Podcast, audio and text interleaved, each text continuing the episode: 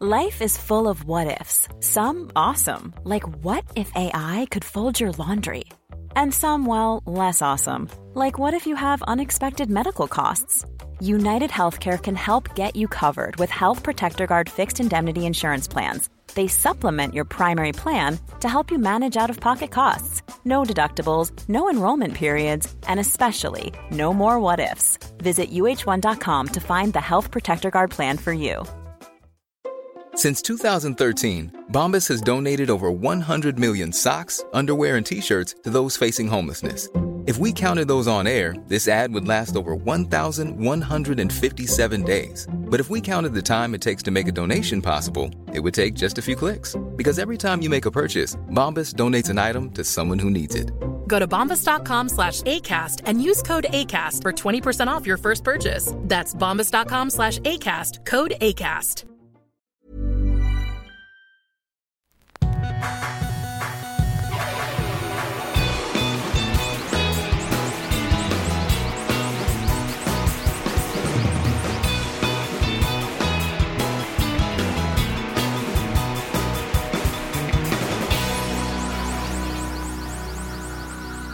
Bienvenidos a Dos Nombres Comunes, episodio 170. Tengo, Bienvenidos. tengo muchas cosas que quiero contarte. Una cosa en particular, si quieres podemos esperar con esa porque sí fue algo extraordinario que me pasó ahorita el fin de semana, pero En Cancún. en Cancún. Si quieres ahorita te, te lo cuento. Tengo, tengo algunas preguntas o principalmente tengo una duda que no sé si a ti te haya pasado. ¿Tú te ha tocado alguna vez estar en una salida de emergencia cuando vuelas? Muchas veces. Sí.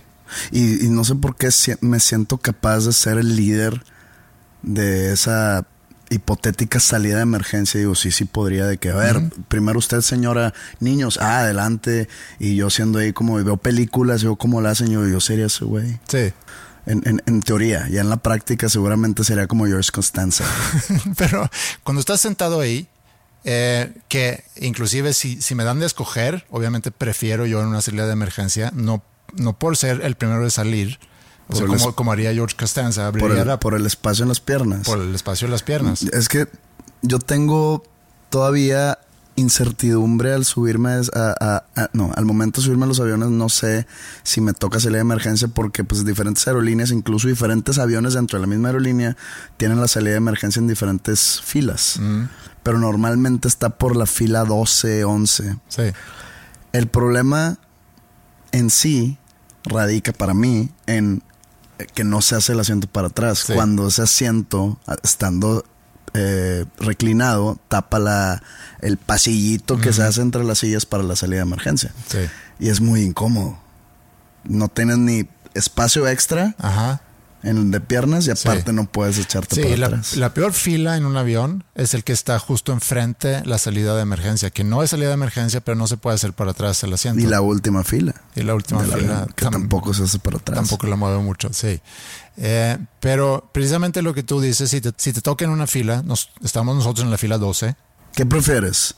¿Fila de emergencia que no se haga para atrás en medio, o sea, remando? ¿O al lado de un bebé? No sabes si bebé va a llorar o no. Es una moneda al aire. o sea, fila, o sea, no en fila de emergencia, sino en el que no me hace para atrás, pero tengo el espacio de las piernas. Mm, no, la fila de emergencia que no se puede hacer para atrás el, el, el asiento. prefiero eso. ¿O prefieres un bebé al lado? No, prefiero eso. Sí, así volé ahorita en una fila de emergencia, a gusto, pude cruzar las piernas. Pero no puedes hacerte para Sí, atrás. X. Me hago para adelante. Me inclino hacia adelante. Me doblo hacia adelante. Pongo mi cabeza en, mi, en mis rodillas. ¿Algo tienes contra los neonatos? Eh, ¿Contra los bebés? No. He sido yo quien viaja. ¿Un bebé? Digo, he sido bebé también, pero he sido yo quien viaja con, con bebés Ah, nefastos. O una bebé nefasta, Maya, en una ocasión fue una pesadilla. Y todo el mundo te veía a ti. Es que el problema es que no ves al bebé como el villano. No, es, son los ves al papás. papá y pues pobres papás es- Sí. han de estar pues muy apenados y pues, muy tensos y pues siempre es el siempre piensas de que pinches papás no saben Cuidar, controlar a no su saben bebé. controlar. Volamos de Chicago a Estocolmo. Maya tenía, no sé, dos años. Y Digo, estás atentando ahí contra los derechos humanos de los demás pasajeros, haciendo un viaje tan largo con un bebé. eh, sí, a lo mejor es eso. A lo mejor no debería ser permitido viajar tan largo con O los que los manden abajo. como los animales. Como a los, como a los mascotes. Les Sí. compras un- una, una jaulita. jaula, ajá. Obviamente con colchoncito y con sus muñequitos y la, la- el carrusel ese de arriba que hace ruido. Una alimentación automática que Y, y, pues ahí abajo y que lloren. mm, sería muy cruel eso. ¿Por? Pues, No, no, no. Y hay una enfermera.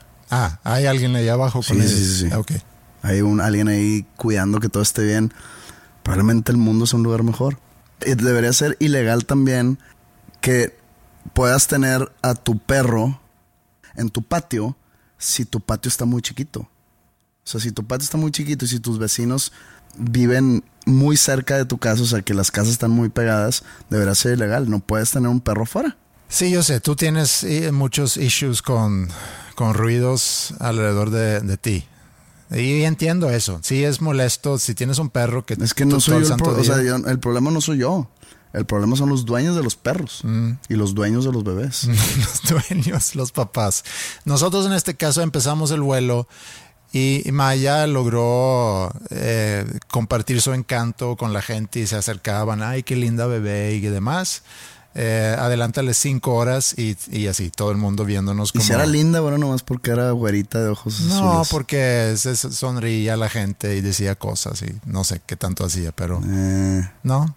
Bueno, me toca en este vuelo salida de emergencia, de ida y de vuelta.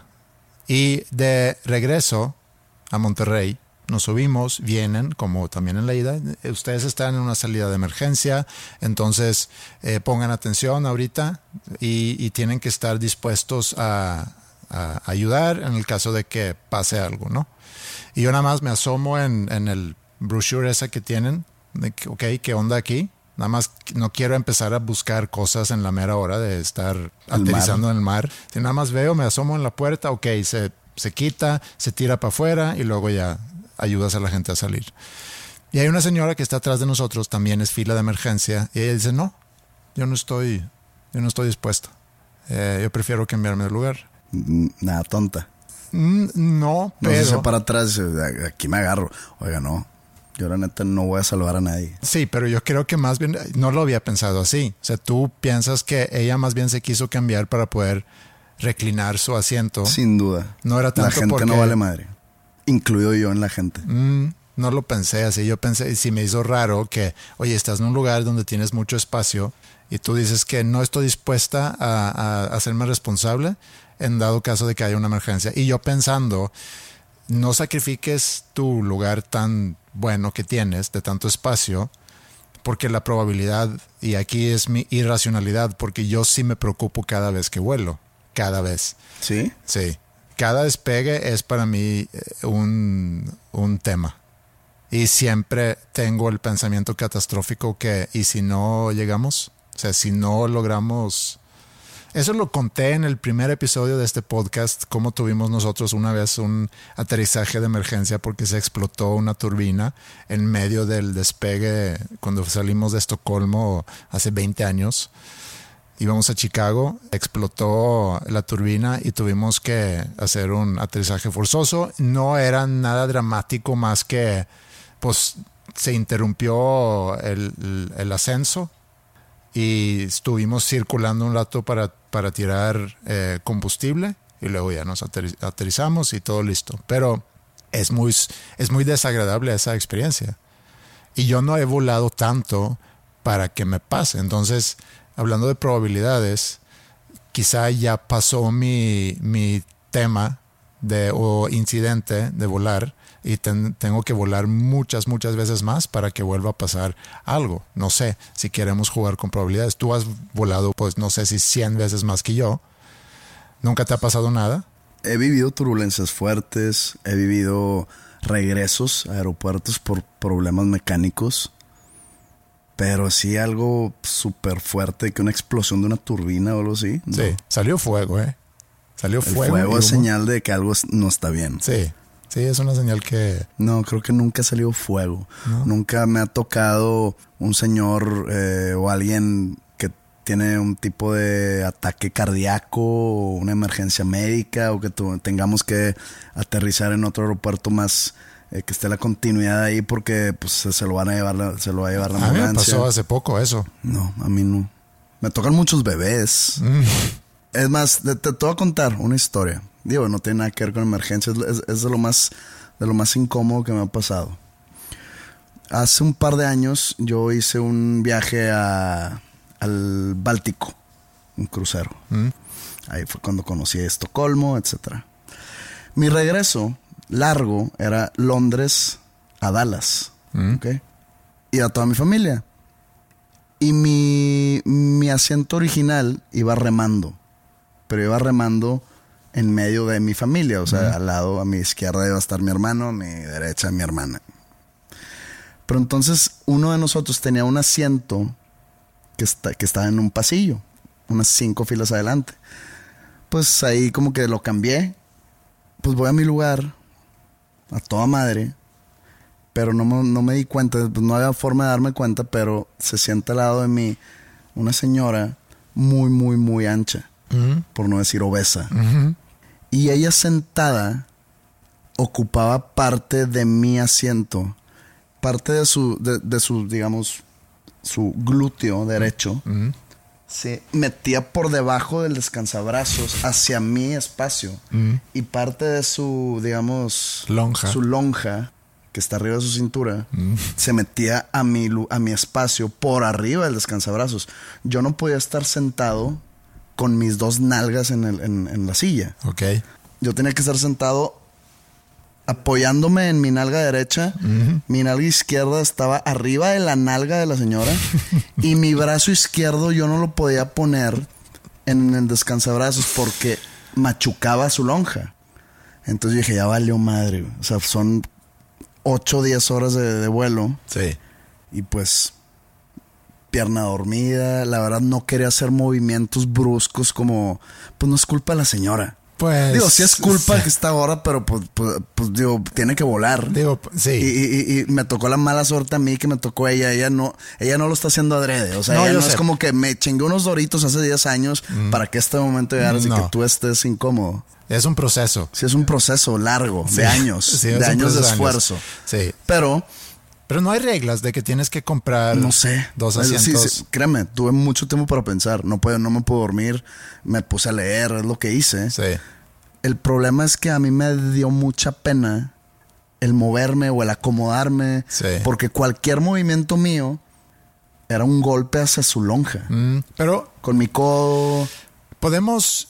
Porque habrá quienes ahorita escuchan y dicen, pues pobre señora, a lo mejor tiene alguna enfermedad. Ah, sí, sí, sí. Pero, pero yo también quisiera hacerle responsable a las personas que, porque no necesariamente es eso, puede ser alguien que simplemente huele muy feo o que tiene flatulencia, ¿cómo se dice? Que se está echando aires. O sea, hay pedos. Sí, o que llevan su bebé. O sea, hay, hay mucha gente que podemos decir que causan incomodidades para las demás personas que están en un vuelo. Y mi pregunta es, ¿qué tanta responsabilidad le puedes asignar a cada una de esas personas? Es que, a ver, imagínate a alguien que huele feo. ¿Mm? O sea, alguien que, pues, hay muchas culturas que, que así viven. Que no usan desodorante o por creencia o por salud o por hueva o... O por lo que comen. También. por lo que comen también. ¿Qué pasa si te toca a alguien así que huela muy fuerte mm. en un vuelo transatlántico? Mm. La, aerolínea no puede tirar un, oiga, este, no puede subirse. O sea, no, no, hay, como que un monitoreo de olor. No, un odómetro. sí, no hay un odómetro, no se llama odómetro. No, odómetro es el de, la velocidad. Este, no, no es el de velocidad, el, cuánto tiempo lleva, cuánto distancia llevas recorrida. Mm pues todo está, o sea, todo se lo dejan a, los pasajeros. Sí. O sea, cuando yo me meto a comprar un vuelo a la computadora por internet, pues no es como que, oiga, ¿cuánto pesa? Pues yo puedo decir, pues 70, no puedo 70 ahora, pero puedo 70 ya, o sea, automáticamente te imaginan flaco. Y puedo llegar y puedo pesar lo doble. Sí. Ah, o puedes medir 1.15 y 70 kilos ya sería mucho. Entonces, pues no hay cómo, no, no hay dónde cae la responsabilidad, porque pues los gordos y los apestosos también tienen que viajar. Sí. Sí. Es nomás cuestión de suerte. Mal, mal, mal, mal la suerte si te toca un apestoso al lado. ¿Qué es peor? ¿Bebé, salida de emergencia, muy apestoso o alguien sumamente gordo? Bebé es lo peor.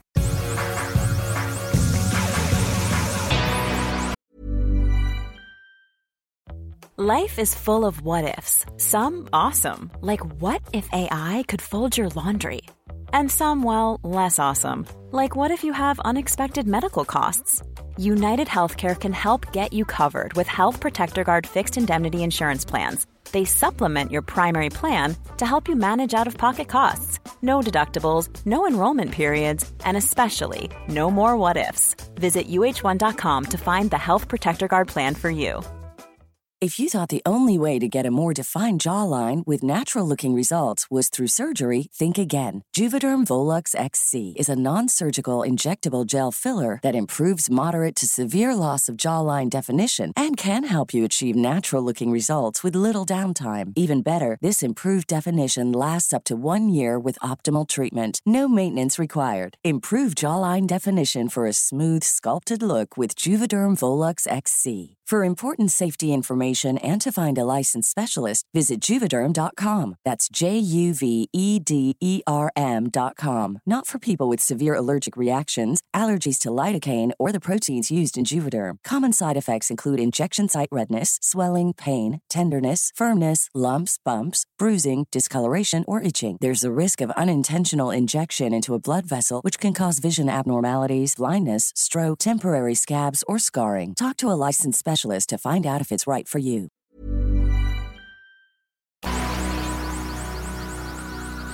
Bueno, llegamos a Cancún el jueves. Hubo un retraso de tres horas en el vuelo, pero no lo sufrí tanto porque nos avisaron desde temprano. Yo estaba en la casa todavía. Y llegó un mensaje que hay un retraso y estuve yo monitoreando más o menos. Primero era una hora y luego creció a dos y terminó siendo tres horas. ¿Cómo monitoras eso? Pues te mandan ahí como que una aplicación donde puedes entrar a ver las horas de salidas que tienen. Y la única preocupación que quizá tenía es si nos dicen tres horas y de repente se baja a dos, eh, pues ahí valí, porque... ¿Si pasa eso? Según, en yo, este, según yo es al revés. Sí, yo sé, pero en este caso, fíjate que nos habían dicho, lo, lo penúltimo que nos dijeron era que iba a salir, por decir, a las 6.20 y terminó saliendo a las 5.40. Digo, es una diferencia de 40 minutos que puede ser tu llegada o no al aeropuerto. Pues en 40 minutos llegas sin problemas al aeropuerto. Sí, pero si tú estás entonces, lo que hice yo, planeé mi día, voy a avanzar en estas cosas y luego voy al aeropuerto a tal hora. Si no me hubiera vuelto a fijar, pues igual hubiera llegado tarde. Pero bueno, llegamos y llegamos bien a Cancún con la intención de, pues, de relajar, ¿no? De nada más descansar, lo cual es muy difícil y he pensado mucho de eso el fin de semana, de qué difícil es desconectarse y descansar.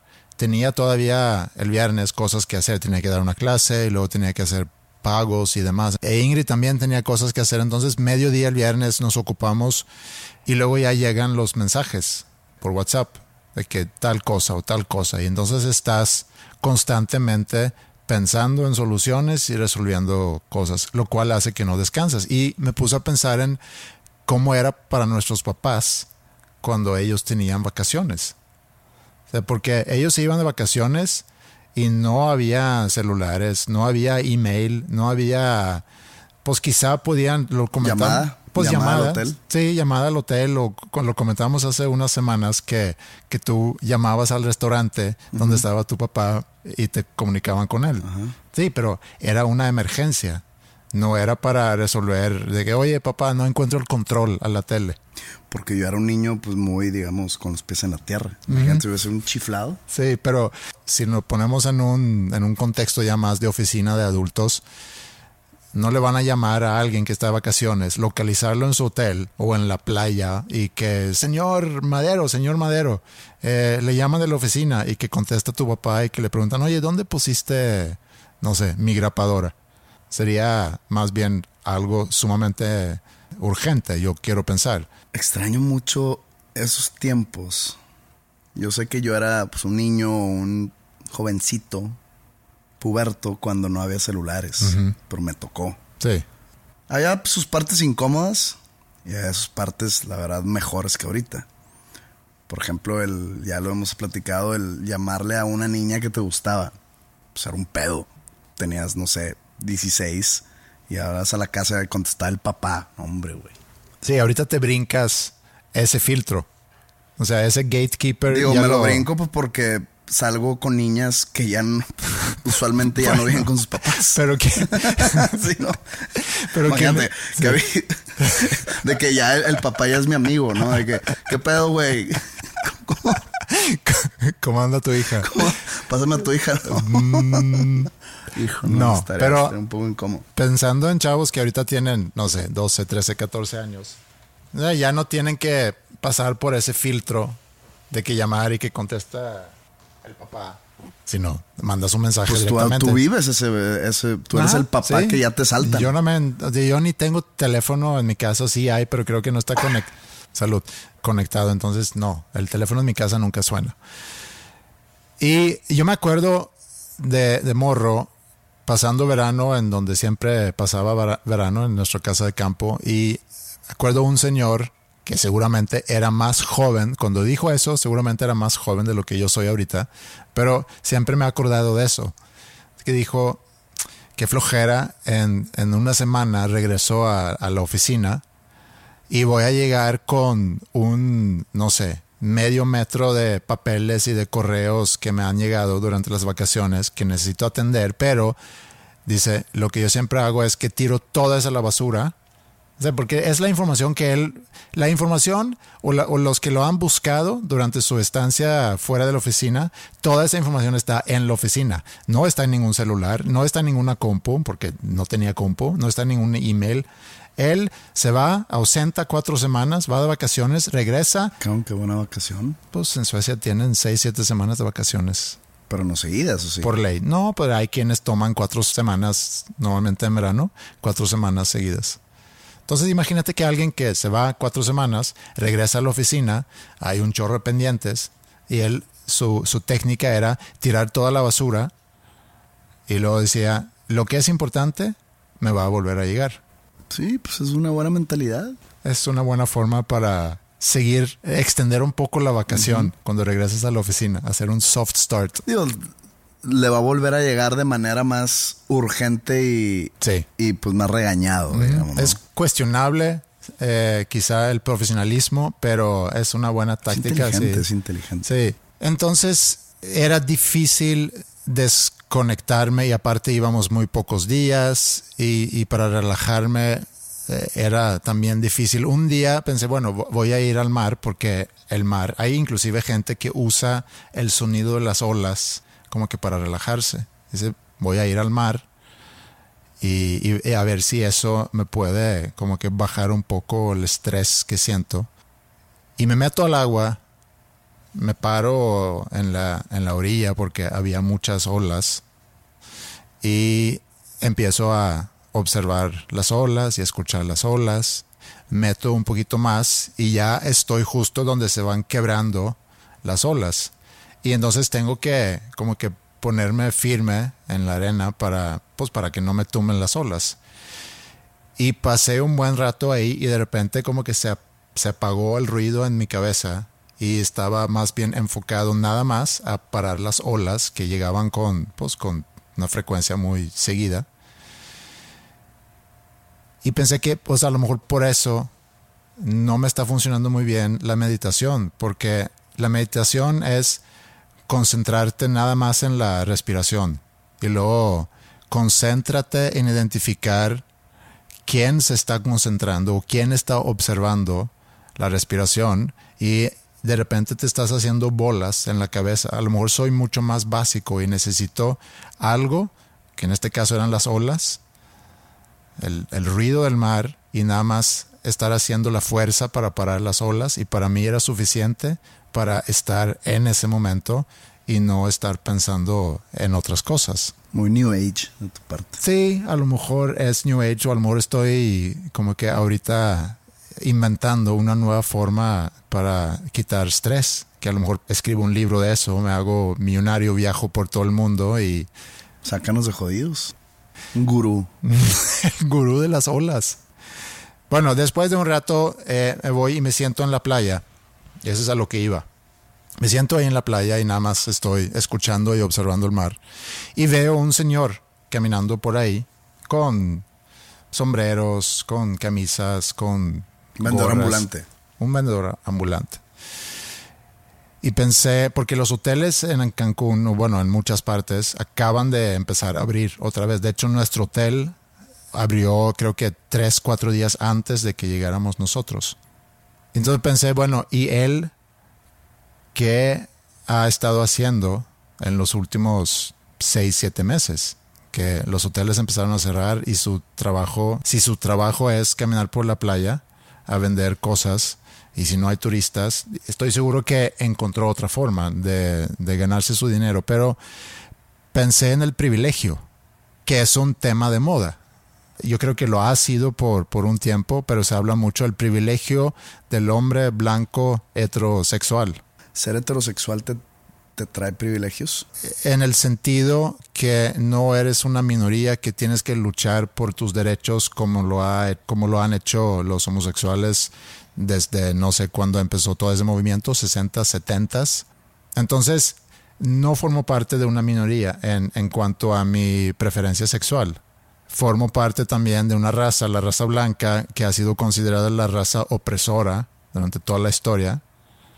Además, soy hombre, que también es considerado como un opresor. El patriarcado. O sea, eres un fascista. sí parte del patriarcado. Mm. Machista. Machista, opresor. Y aparte conservador, porque no eres homosexual.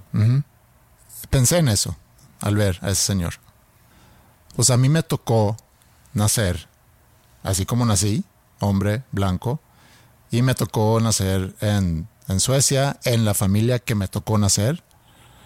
Y ese señor caminando en la playa, pues le tocó nacer en México, en las condiciones en las que nació y, y, ya. Y entonces me pregunto, bueno, ¿yo qué culpa tengo de esos privilegios? Y también pensé, siquiera es tema pensar en que alguien debería o no sentir culpa por esos privilegios que la sociedad o el mundo o el comité haya asignado a cierto grupo de personas. No sabré decirte, yo no soy parte de ese grupo de personas que tienen el privilegio blanco porque no soy blanco. Bueno, tienes, eh, y eso lo aclaramos hace poco, tienes, si queremos irnos así, tienes bastante porcentaje europeo, podríamos no considerarte... Soy, no, no, soy un hombre blanco. Ok, pero... O sea, por ser latino, automáticamente no soy hombre blanco. Ok, tienes quizá... Digo, hay mucha gente latina que se cree blanca. Y, y, y, y me, me da un gusto decirles cuando empiezan a mamar sobre su supuesta blancura de que, güey, tú no eres blanco, perdón, güey. Uh -huh. Por más que tu piel sea clara, no eres blanco. O sea, eres hispano. Y el hispano no es considerado blanco en, ese, en esas conversaciones. Ok, pero hay otros privilegios que entonces pudieras hay, tener. Hay privilegios dentro del hispanismo, uh -huh. hay, hay, privilegios. Uh -huh. Pero al decir hombre blanco no es tu okay. parte. O sea, cuando yo voy a Estados Unidos, pues yo no, no, no, no, me puedo codear con el hombre blanco, digo, y no es porque quisiera para nada, pero pues no soy parte de la etnia. No, a ti te toca entonces ser hombre nada más, heterosexual. Hombre heterosexual, mm. pero siendo minoría, siendo hispano. Ok, entonces tú, ese es tu refugio. ¿Tú no, te... porque, porque ese tipo de privilegios yo no los tengo presentes jamás. No, y yo tampoco realmente, pero ahorita cada vez se escucha más en el discurso eh, se escucha más sobre los privilegios, sobre esos privilegios que yo acabo de mencionar. Y mi pregunta es, bueno, ¿qué se supone que yo tengo que hacer ante eso? O sea, es nada más estar consciente que al parecer tengo ciertos privilegios. Creo que con estar consciente porque no, o sea, no, creo que no tienes tú ninguna responsabilidad y aparte si la tuvieras, creo que no tienes ni el poder ni el alcance para hacer un cambio. Mm. A menos que si para ti es un cambio tuitear algo que según yo ni tú ni yo, ni nadie que conozcamos tiene el poder de mover, de hacer olas, hablando de olas, de hacer olas para cambiar un tipo de ideología o un tipo no. de malos hábitos No. sociales comunes. No, nadie tiene ese poder individualmente hablando. No, lo que puedes hacer es... A menos que seas el presidente de Estados Unidos. Sí. Lo que puedes hacer es obviamente con tus acciones tratar de hacer cosas positivas. Pero hablando del privilegio y, y por qué no estoy tan de acuerdo que se hable del privilegio, porque se me hace que se vuelve redundante, no sé si es la palabra, pero como que no llega a nada. Porque para empezar, se está hablando de privilegio, se está asignando a ese privilegio a un grupo, pero ese grupo lo tienes que dividir en individuos y necesitas ir con cada individuo para decir que tú estás aprovechando de un privilegio, tú no, y eso es muy complicado, entonces es más fácil agrupar a todos y, hablar, por ejemplo, del hombre blanco, del hombre blanco eh, heterosexual o de otro grupo. Pero ahorita que mencionaste otra vez las olas, estuve viendo yo las olas y son cientos de millones de años que estas olas han llegado a quebrarse contra, contra esta playa. Dudo que sean las mismas olas. No, olas, no las mismas, no se repiten. Se quiebra una ola y ya, Y se muere, ¿no? y se muere. Sí. O regresa al mar y hay parte que se absorbe por la arena, etcétera. Pero, pues es una ola nueva. Mm, pero no tenemos que ser muy tan técnicos de qué pasa con las partículas del agua cuando se Pues quiebra. diciendo, estas olas Bueno, llevan oleando millones de años. No. durante millones de años han Ha habido olas. Ha habido olas, Ajá. sí. Y hace poco leí que las probabilidades para nacer, o sea, la probabilidad de que tú existas es una en 400 trillones. Y para poner trillones en contexto, es un dígito con 12 ceros. Un trillón es, son mil millones. Sí sabes, ¿no? Que billion y billón no es lo mismo. No, pero... Billion son mil. Cuando es en inglés, billion es mil millones. Ujú, que son nueve ceros. Ajá. Y en español, lo equivalente a billion es trillón. Ok.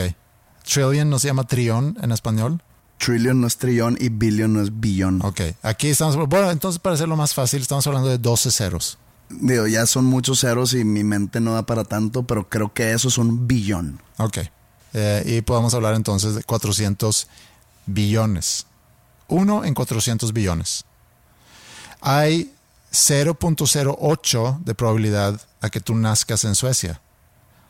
Obviamente la probabilidad aumenta en México porque Por la población. porque hay más mexicanos.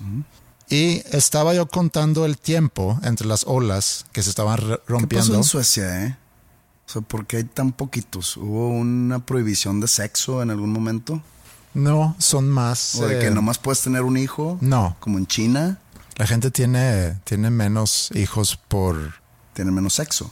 A, a lo mejor es por eso, o a lo mejor es más... eh, eh, Tienen menos uso- libido. No, a lo mejor tienen más sexo, pero usan más eh, preventivos, que hay países donde O no. sea, si quisiera poner una fábrica de condones, Suecia es el lugar. Suecia... O Islandia, pues Islandia son 300 mil habitantes. Sí.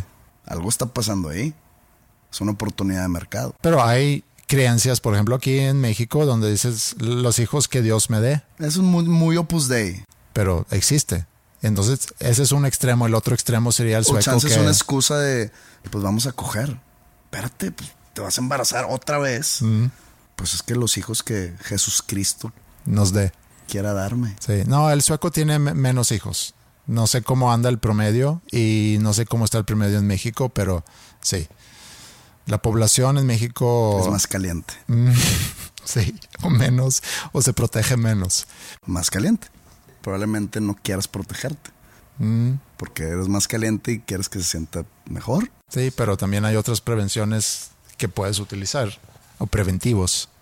Y estaba yo contando el tiempo entre las olas rompiéndose enfrente de mí. Eran como siete segundos, había muchas olas. Entonces, cada siete segundos venía una ola a romperse. Entonces, si en un día hay 86.400 segundos, Entonces hay unas 12 mil olas rompiéndose por día en esa playa. Digo, depende mucho de pues, lo de la luna, la Sí. fuerza que tenga el mar, el, el clima en general. No, estoy de acuerdo. Estoy usando como ejemplo nada más ese día que, que yo estuve observando esas olas. Podemos moverle ahí los números, sí. Pero nada más para dar el ejemplo. Entonces para ver 400, y ya no sé si decir trillones o billones de olas, pero voy a usar tu Lo conocimiento es, es matemático. tanto Sí. que, es lo, que es lo mismo. Para ver 400 trillones de olas o billones de olas romperse contra la playa, tendríamos que estar sentados ahí casi 90 millones de años. Entonces, eso pone en perspectiva la probabilidad de que tú existas, de, de que yo exista. Y entonces el privilegio a lo mejor es haber nacido y ya. How many special people change? How many lives are living strange? Where were you while we were getting high? Slowly walking down the hall, faster than a cannonball.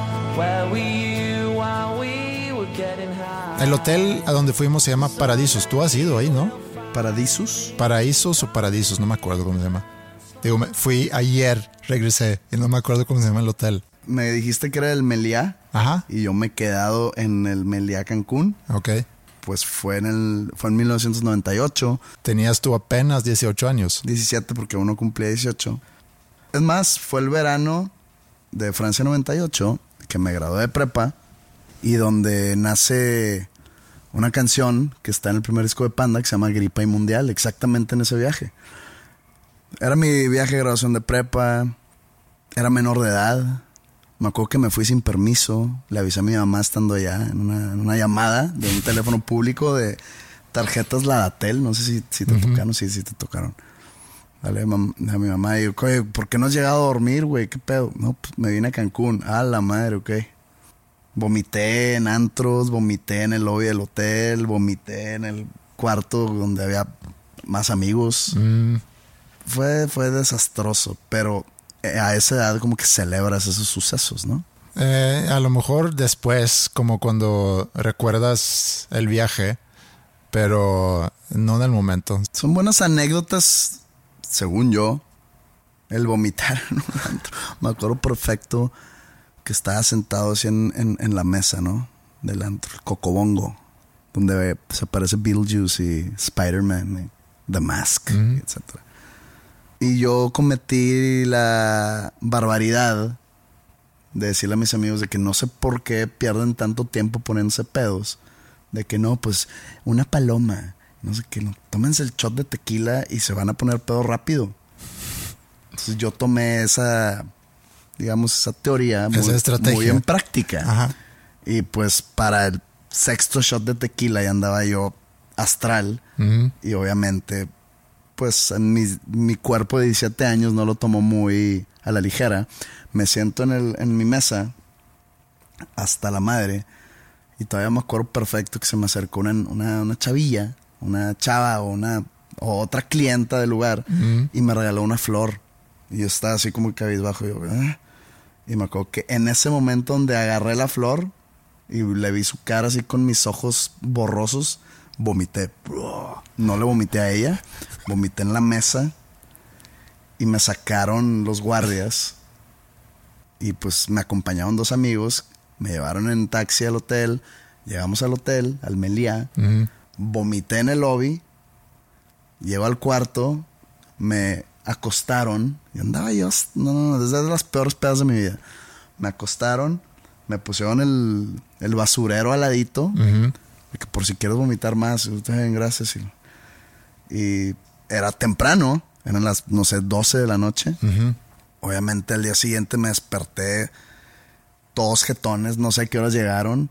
Pues, me, me paré, salí a desayunar, regresé a empezar el juego en México, Corea, del, del Mundial Francia 98. Lo prendí, vi el juego y pues se despertaron todos cuando ya se estaba acabando. Me regañaron que por qué no los desperté. Yo de que, güey, no sé qué tan crudos estén, no sé qué tan, tan pedos estén, no sé a qué horas se durmieron. Lo siento. ¿Y todavía tenías la flor? No, no, no sé. No, no me acuerdo ni de la cara de la chica. O sea, no, no, no, no, no tengo idea. Pero tenía 17 años.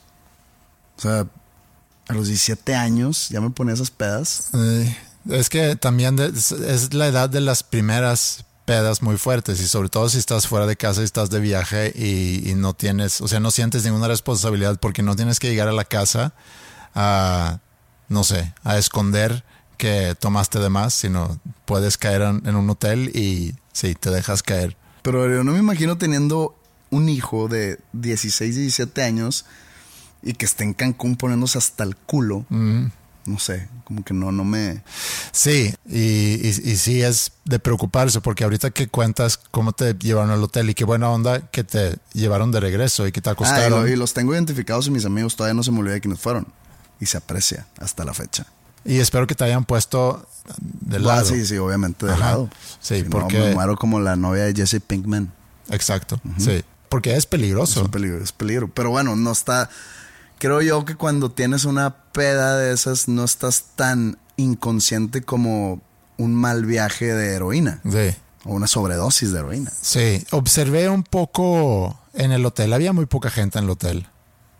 Y como que estaba abierto por diferentes secciones. Se abría un restaurante y entonces los otros cerraban y así van. Y hay una zona que es como un bar donde obviamente el día de la tormenta que nos tocó, pues ahí estaba, pues prácticamente el 80% de los habitantes del hotel estaban en ese bar ese día. Eh, habíamos ido nosotros, eh, porque no había nada que hacer, no podíamos salir del hotel, fuimos caminando ahí un poco el hotel, adentro del hotel, que es grande, y había un, spa donde teníamos acceso a como que una alberca que estaba eh, afuera, pero techado, y ahí sí podíamos pues meternos, fue la única alberca durante el viaje donde yo me metí. Y es como de hidromasaje se llama, donde salen. jacuzzi? Pues es como un jacuzzi, pero esto era más grande y no tan caliente como un jacuzzi. Salen eh, chorros de agua y que te puede dar como un masaje. ¿Hay viejitos encuerados? eh, no, Ah. viejitos, pero no viejitos encuadrados. Eso realmente no, nada. Estuvimos ahí, tenían sauna y luego ya nos regresamos al cuarto y de regreso pasamos por el bar, pasamos por algo de tomar y eh, observé yo un poco la clientela o la gente que estaba ahí y habían varias parejas en, en sus mesas, eh, algunos con niños jugando juegos de mesa y relajándose como era la opción de diversión en ese momento porque como dije no podíamos salir fuera del hotel. Nos regresamos Ingrid al cuarto, cada quien con su compo viendo algo y de repente se me antojó algo más de tomar, entonces decido dos horas después más o menos regresar al bar y había cambiado el escenario. Ya las personas que estaban antes en parejas solos en sus mesas ya se habían juntado con otras mesas, ya estaba más tomada la gente, el volumen había subido mucho, la gente hablaba más fuerte y sentí esto es como regresar a la época de pre-COVID. O sea, de repente hay un nivel de peda que borra todo COVID. que se borra la distancia, la gente, obviamente ya nadie tenía tapabocas, eh, están tomando, riéndose, compartiendo cacahuates, oye, prueba mi trago, seguramente, todo eso era, era como regresar a la época de pre-COVID. Y pensé, yo no quiero regresar a esa época, Nunca jamás. nunca jamás. Aunque esté erradicado el COVID. si por sí no me gustaba tanto antes, ahorita que me he acostumbrado a no tenerlo, el no salir, a codearme con gente y estar en un bar donde hay mucha gente, donde tienes que gritar para, para que te escuchen o para pedir algo en el bar. Y ahorita que llevamos pues seis, siete meses sin eso y tuve la oportunidad de, revivirlo el sábado, mm, pues me di cuenta que para nada es algo que quiero volver a experimentar. Bueno, eso era una observación nada más. Te dije en el episodio pasado que también para mí era una oportunidad de regresar al lugar donde por última vez vi a mi papá. Y en una comida que tuvimos, Ingrid y yo, empezamos a platicar un poco sobre ese viaje que tuvimos hace dos años y medio y sobre todo platicando sobre todas esas cosas que nos hubiera gustado preguntarle a nuestros papás mientras estaban en vida.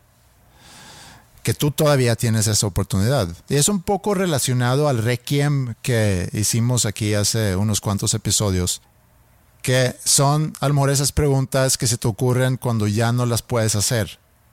Porque Ingrid me decía, es que yo tengo mucha curiosidad de ciertas cosas de mi papá, de cómo pensaba antes, ante ciertas situaciones, cómo eran sus reflexiones quizás sobre las relaciones que tenía con nosotros o lo que pensaba realmente de su trabajo o cuáles eran, no sé, sus preocupaciones y sus miedos que le estresaban, que creo que es normal que a lo mejor llegas a pensar en eso cuando llegas a cierta edad, tienes tú ya ciertas responsabilidades, tienes ya hijos más o menos grandes y tratas de entender, bueno, ¿y cómo era para mis papás cuando tenían esa edad o inclusive ya más grandes, con más kilómetros recorridos? Y tuve yo algunos momentos nada más, inclusive en ese viaje que tuve con, con él, donde le podía preguntar esas cosas, pero fue muy, muy, muy por encima. Se me hubiera encantado escucharlo hablar más y con más profundidad sobre esas cosas, pero tampoco sé si él hubiera sido capaz de o si hubiera sido algo que a él le pudiera interesar. Convives con tu papá, pero es un ese tipo de convivencia día a día.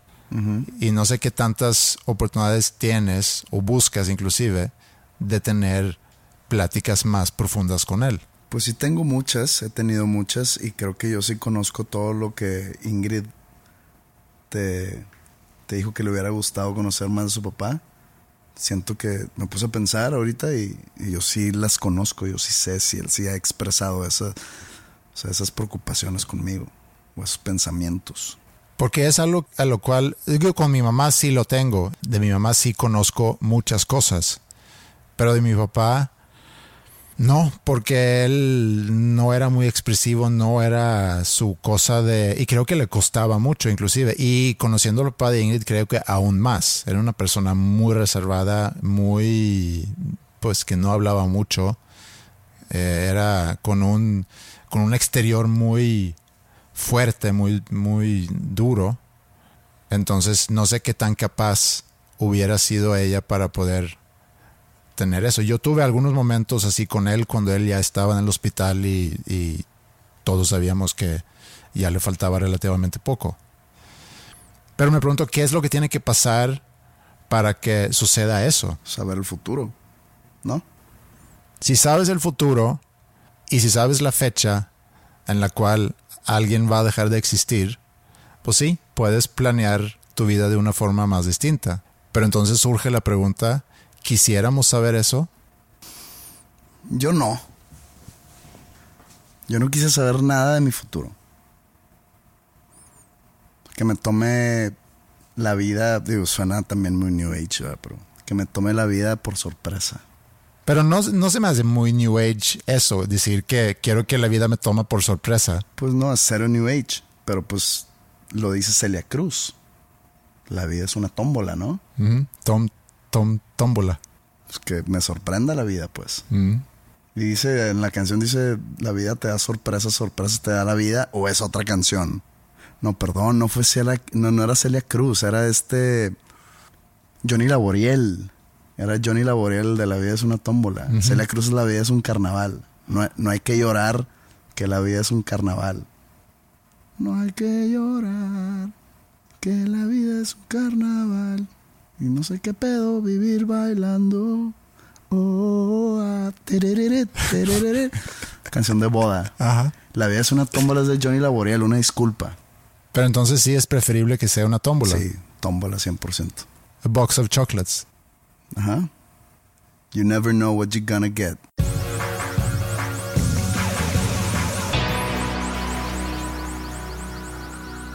La primera noche que llegamos al hotel, Llegamos tarde porque, digo, se había retrasado el, vuelo tres horas, íbamos a aterrizar a las cinco, terminamos aterrizando a las ocho, llegamos, no sé, a las nueve, nueve y media al hotel y fuimos directito a, cenar y esperando mesa fuera del restaurante nos topamos con una pareja.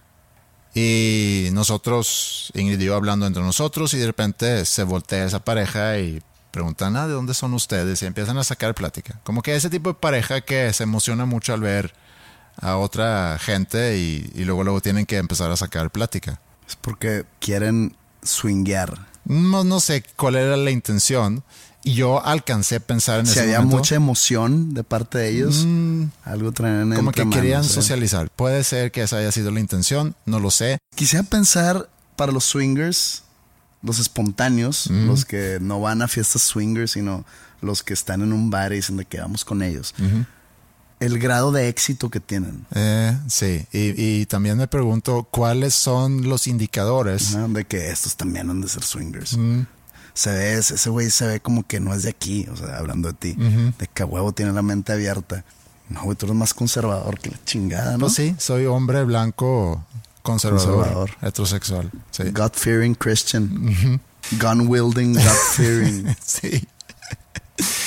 Y, me- pero yo alcancé a pensar que bueno que estamos todavía en, en época de protocolos y de COVID y que aquí no podemos mezclarnos. Entonces, si hubiera existido una pequeña invitación, oye, ¿por qué no cenamos juntos?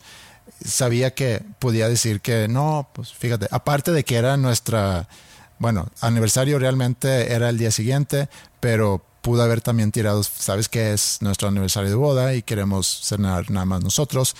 X, creo que era una pareja de Guadalajara y, y empezaron a platicar muchas cosas mientras estuvimos ahí 5 o 10 minutos esperando la mesa. Y de repente me preguntan, oye, ¿y tú a qué te dedicas? Y no sé por qué lo dije, creo que por aburrimiento, dije, pues soy biólogo marino y vengo aquí a Cancún para pues estudiar la vida marítima en, en- en- en el manglar.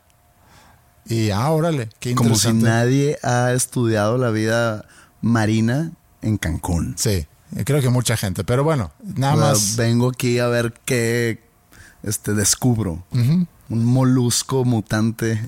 Lo bueno es que como que no tenían ellos mucha noción del tema, no me hicieron preguntas así muy específicas, nada más se me hizo fácil decir que soy biólogo marino y vengo aquí a estudiar la vida marítima. Y ya, llegaron y nos asignaron las mesas y cenamos, fuimos al, al cuarto a dormir y listo. Un par de días después, cuando ya se podía salir a caminar fuera del hotel, eh, fuimos caminando Ingrid y yo por la playa, tomar un poco el sol que de repente se asomaba por ahí. Todavía hacía mucho viento, todavía había algo de olas, pero ya se podía caminar. Y de repente veíamos más adelante de nosotros como un grupo de personas que estaban viendo hacia el mar, gesticulando y estaban, no sé, Alguien se está ahogando. Tú yo pen- pensaste. yo pensé que alguien se está ahogando, pero qué raro que nadie se está metiendo. Y tampoco vi a los salva, salvavidas, ¿cómo se llaman? Salvavidas. Salvavidas. No, David Hasselhoff, Pamela Anderson. Exacto, no vi a, ni a David ni a Pamela ahí corriendo por la playa con su cosita ¿Cómo, roja. ¿Cómo se llamaba Pamela Anderson? CJ. CJ Parker. CJ Parker. Era Parker. Sí, ¿verdad? No me acuerdo. No me acuerdo. Y David Hasselhoff, ¿cómo se llama? Mitch. Mitch Buchanan. Eh, Hace, Creo que me acuerdo. hace un año, un año y medio más o menos, eh, un amigo eh, se iba a McAllen, creo que iba, o a Austin, no me acuerdo. Y me dice así de madreada, oye, ¿quieres que te traiga algo? Y le digo, sí, tráeme un póster de Pamela Anderson. ¿Esto es reciente? Esto fue hace un año y medio, más o menos. Ok. Nada más por decir algo. Creo que es difícil encontrar hoy en día un póster de Pamela Anderson. Pero, pero me trajo una tank top de Baywatch. Ok. Pero no estaba Pamela Anderson. No estaba Pamela Anderson, pero pues está relacionado, entonces Tengo una duda. La gente hoy en día que nos escucha, nuestros escuchas jóvenes, saben quién es. ¿saben Pamela quién es Anderson? Pamela Anderson? Pues podemos darnos un pequeño, eh, una- eh, un informativo sobre quién es Pamela Anderson. Pamela Anderson era una playmate de la revista Playboy, que fue a prim- los primeros años de los noventas. Se hizo muy famosa por su figura eh, voluptuosa. Y siendo famosa, se hizo novia de varios rockstars que en su momento eran muy famosos, como Bret Michaels, como Tommy Lee, Kid Rock, creo que después. Y pues hubo varias, varios shows de televisión que querían aprovecharse de la fama. Aparte, pues se hizo ella como que, digamos, hacía más y más revistas o más y más sesiones fotográficas eh, al desnudo. Se hacía más famosa cada vez. Y pues salió en Baywatch. Creo que en Baywatch es como. En, en- en su trabajo de actriz fue como más famosa fue, pero también hizo películas ahí medias, medias malas. Barbed Wire. Barbed Wire, muy mala. Eh, y ya, eh, de repente pues pasan los años, se hace pues ya más señora. Digo, empieza- hizo películas también con sus novios que también se hicieron. Hizo, hizo películas caseras con sus novios. Pero luego ya empieza a caer la fama y pues gente de nuestra generación, bueno, pues tú eres como una generación anterior o no sé. De nuestra generación. De nuestra Ah, generación. ambos en sus 40. No, no, no, nos acordamos perfectamente quién es Pamela Anderson o Jenny McCarthy o de- de- dime otras de, de- del estilo. eh, del estilo. mm, está Anna Nicole Smith, sí. que murió trágicamente, Que se casó con un señor de, no sé, 90, 90 años. años, Sí. millonario. Pero luego estaban contemporáneas, pero estaban las modelos, las supermodelos. Ah, sí, Es que en, su, que, que en su momento les decían las supermodelos que era Cindy Crawford y Claudia Schiffer y esta... Ay, ya se me olvidaron, la verdad. Sí, tampoco tengo así, eh, porque salen, casi todas ellas salen en un video de George Michael que, que se llama, es Faith. Ah, no, eso es Freedom. Sí, Freedom. Freedom. Es, en la vide- es en el video de Freedom. Fre- Freedom 90 se llama la canción. Y ahí sale. Y la de Faith, ¿cómo va? faith. Ajá. Pues es, casi la misma canción, ¿no? ah, es un disco anterior. Pero, Pero, o sea, que es casi la misma canción y se llama casi igual. Sí. Faith, Freedom. Eso es Pamela Anderson y sus mujeres contemporáneas. Noventas. Debemos cerrar con esa.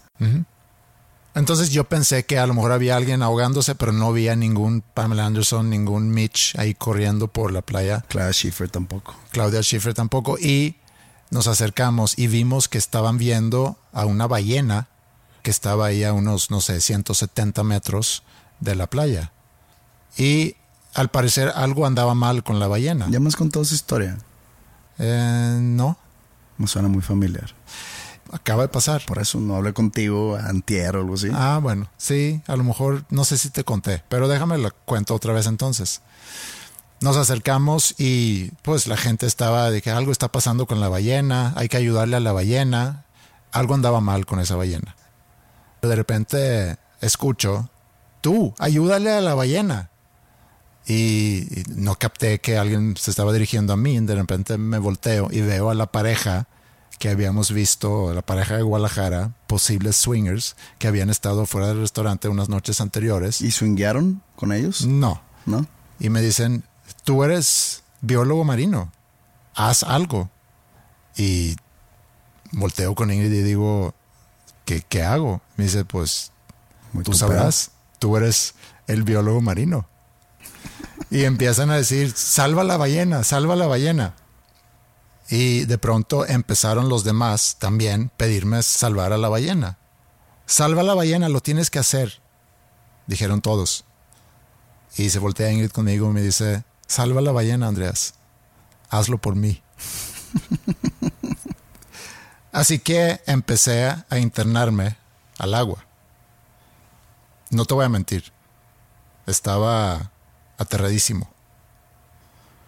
Pero seguí caminando y al pasar eh, las rompientes, una extraña paz se apoderó de mí. Y no sé si fue la intervención divina o qué era, pero te digo, Pepe, en ese momento yo era un biólogo marino.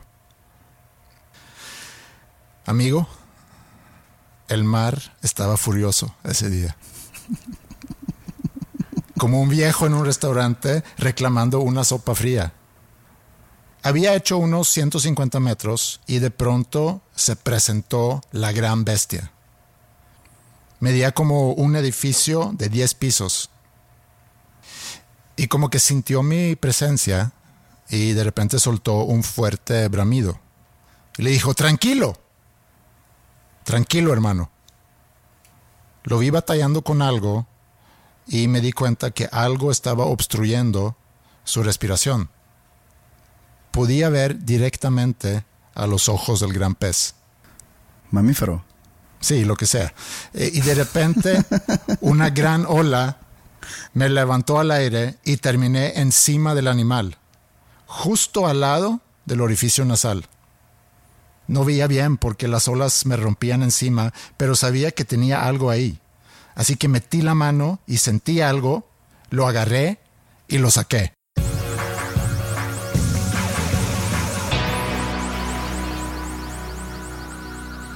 Muy bien, ¿qué nos podemos llevar de este episodio?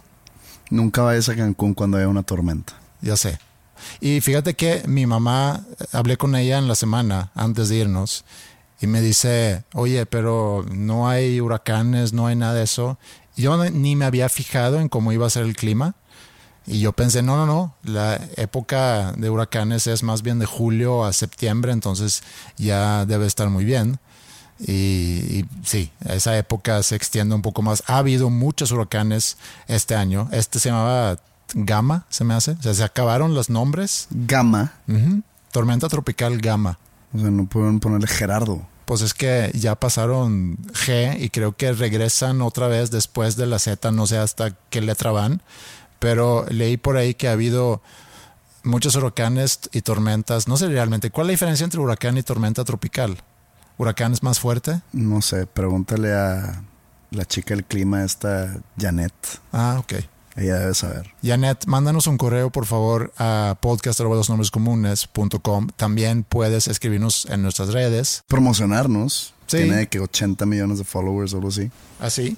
No sé, yo no la sigo, es lo que cuenta la leyenda. Ok, y bueno, entonces podemos a lo mejor averiguar con ella o con alguien más eh, cuál es la diferencia entre huracán, un huracán y, tormenta tropical. Nos tocó eso, ni modo, digo, nos pasamos adentro del hotel en lugar de fuera de. Eh, a mí me preocupaba un poquito más el regreso. Te dije hace rato que a mí no me gusta volar, me preocupa el volar, eh, me preocupa cuando hay mucha turbulencia y pensé que volar atravesando una, una tormenta tropical no creo que sea... No es muy buena idea. No es buena idea. Yo sé que los aviones aguantan mucha, mucha turbulencia, pero aún así no está padre vivirlo. Entonces, bueno, nos fue bien de regreso, no hubo tanto problema. Y el último día que estuvimos ahí, sí se había despejado, pudimos caminar por la playa, pudimos tomar sol, pudimos... Como que caminas mucho por la playa, o sea, es una actividad importante en ese tipo de viajes. salvar ballenas, etcétera. Y bueno, aquí nos vemos, no sé si en la próxima semana, no sé cómo va a estar Híjole, agendas. Va a estar muy complicado. Ok, entonces lo dejamos en veremos, como hemos hecho en semanas anteriores. Si estamos, que bien, si no, no pasa nada. Algún día sí vamos a estar. Algún día regresaríamos. Y muchas gracias por acompañarnos, por estar aquí con nosotros y que tengan un bonito fin de semana. Adiós a todos.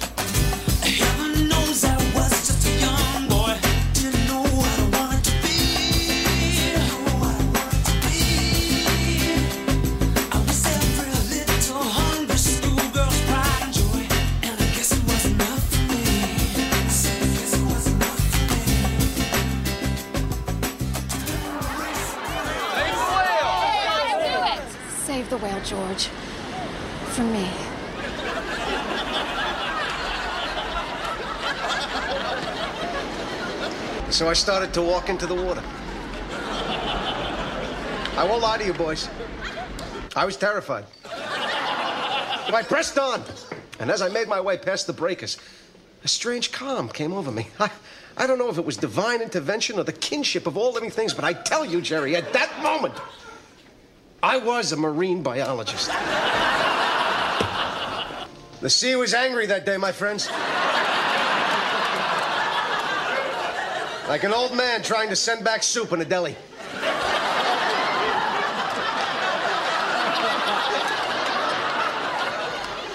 I got about 50 feet out, and suddenly, the great beast appeared before me. I tell you, he was 10 stories high if he was a foot. As if sensing my presence, he let out a great bellow. I said, Easy, big fella. And then, as I watched him struggling, I realized that something was obstructing its breathing. From where I was standing, I could see directly into the eye of the great fish. Mammal. Whatever. What did you do next? Well, then, from out of nowhere, a huge tidal wave lifted me, tossed me like a cork, and I found myself right on top of him, face to face with the blowhole. I, I, I could barely see from the waves crashing down upon me, but I knew something was there. So I reached my hand in, felt around, and pulled out the obstruction. Hey, it's Danny Pellegrino from Everything Iconic. Ready to upgrade your style game without blowing your budget? Check out Quince. They've got all the good stuff shirts and polos, activewear, and fine leather goods, all at 50 to 80% less than other high end brands. And the best part? They're all about safe, ethical, and responsible manufacturing. Get that luxury vibe without the luxury price tag. Hit up quince.com slash upgrade for free shipping and 365 day returns on your next order. That's quince.com slash upgrade.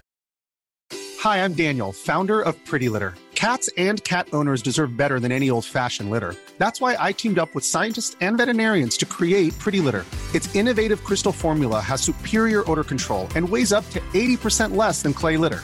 Pretty Litter even monitors health by changing colors to help detect early signs of potential illness. It's the world's smartest kitty litter. Go to prettylitter.com and use code ACAST for 20% off your first order and a free cat toy. Terms and conditions apply. See site for details.